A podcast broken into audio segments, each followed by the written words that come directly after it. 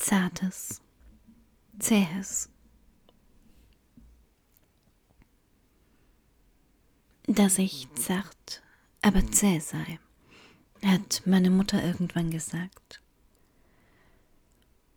Und ich schreibe das heute so direkt, weil ich das Gefühl habe, dass diese Tage mich, also vielleicht uns, besonders anfassen, in ein Jetzt klemmen, in eine Unausweichlichkeit, ob ich will oder ob wir wollen oder nicht.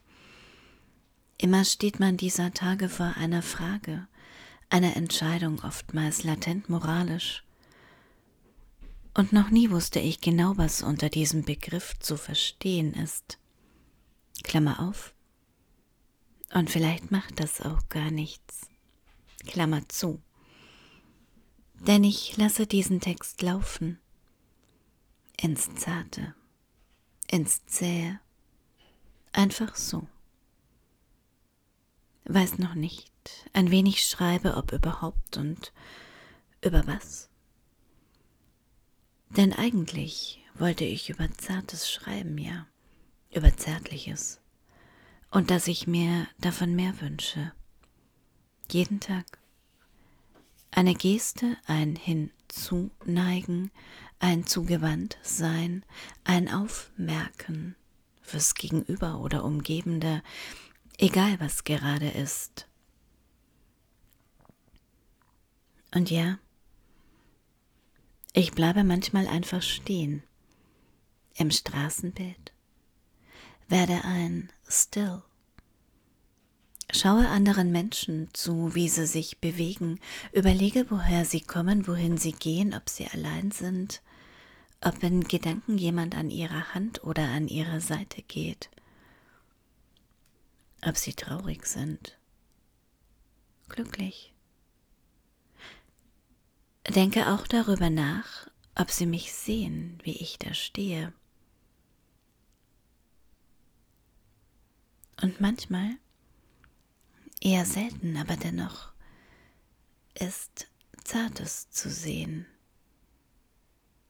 Eine Bewegung, eine Geste. Und weil der Tag so einen Knoten, so eine Drehung in sich hat, alles ein wenig anders ist, ohne dass ich genau wüsste, warum, vielleicht liegt es an diesem Gefühl der Unausweichlichkeit, wie auch immer, Darum also schlage ich heute zart nicht bei den Gebrüdern Grimm nach, sondern bei Adelung, der immer wieder bei Thomas Kling auftaucht. Ich lese also, zart scheint von zehren, vielleicht auch von zieren zu sein. Und aus irgendeinem Grund trifft mich dieser Wortlaut, diese Erklärung nur eine von vielen. Denn natürlich ist auch bei Adelung wie bei den Gebrüdern Grimm zu lesen, dass zart der weiblichen Empfindung zugerechnet wird, schwächlich leidend bedeuten kann, den Gefühlen ausgesetzt. Nun ja, der alte immer wiederkehrende Sermon also, aber zart scheint von zehren zu kommen. Zart Zehrendes also oder vom zarten Zehren, wie wir es dieser Tage vielleicht immer wieder tun, ohne es zu wissen, und vielleicht ist das zarte ja zäher, als wir denken, hält einiges aus, und dann ist es so, wie es so oft ist. Ich schreibe ja gerade nicht mit dem Wetter oder manchmal eben doch, ich bin mir nicht sicher, ehrlich gesagt, der Boden scheint schwankend, mein Denken auch. Und aus irgendeinem Grund gehe ich zum Regal. Manchmal ist das einfach so zart, zäh, ich ziehe. Ziehe also ein Buch aus dem Regal, weiß genau welches. Hold your own von Kate Tempest. For all of you. Und weiter. Wie man sich behauptet, es zu lesen. Und ich also denke an Winning His Way, wie man seine Art gewinnt von Gertrude Stein. Und manchmal würde ich gerne in meinen eigenen Kopf sehen in all dieses Wirren aus Textversatzstücken und was sie für Allianzen eingehen oder auch nicht, wer weiß das schon, was sie machen in meinem Kopf, wie sie mein Denken bestimmen. Hm.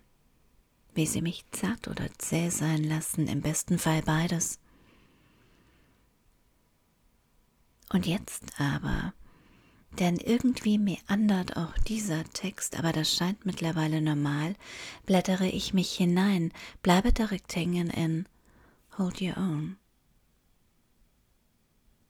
Meine Freundin Sandra hat mir diesen Band geschenkt. Edition Surkamp, diese typischen Willy Fleckhaus-Umschläge, nun ja nach seinem Konzept, aber von Kate Tempest unterschrieben. Mit Edding. Ein großer diagonaler Schriftzug. Mit geschlossenen Augen ist das Schwarz zu riechen, das Brachiale einer fließenden Schrift, wie sie sich ins Papier leiser hineinfrisst, weiter ausweitet, während all die anderen Buchstaben der Druck genau an jener Stelle verharren, wo sie gesetzt worden sind. So wie wir vielleicht. Aber wer weiß das schon? Und dieser Band trifft mich heute so ungeahnt, mit all seiner Zähigkeit, seiner Zartheit, seinem Zehren, in Klammern, seiner großen Klugheit.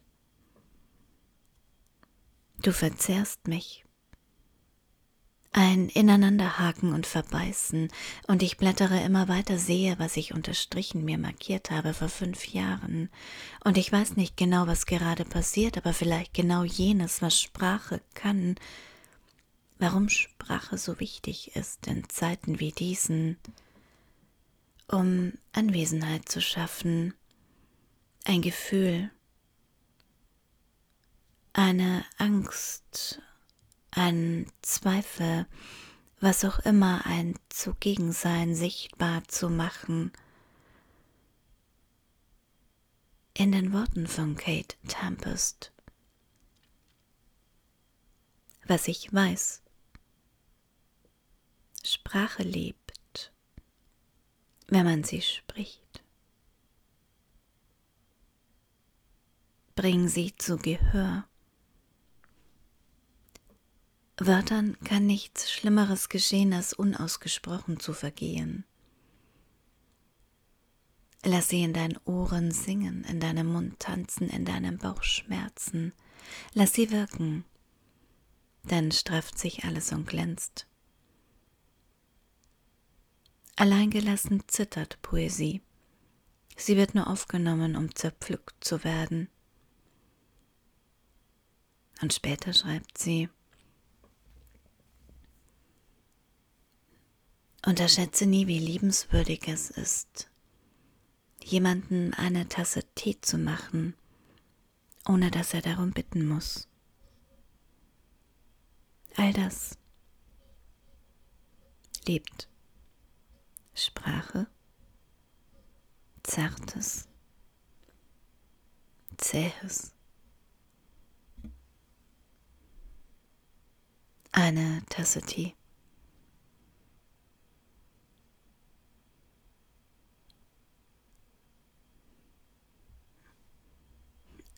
Ein viel Zartes und Zähes für die nächsten Tage und Wochen.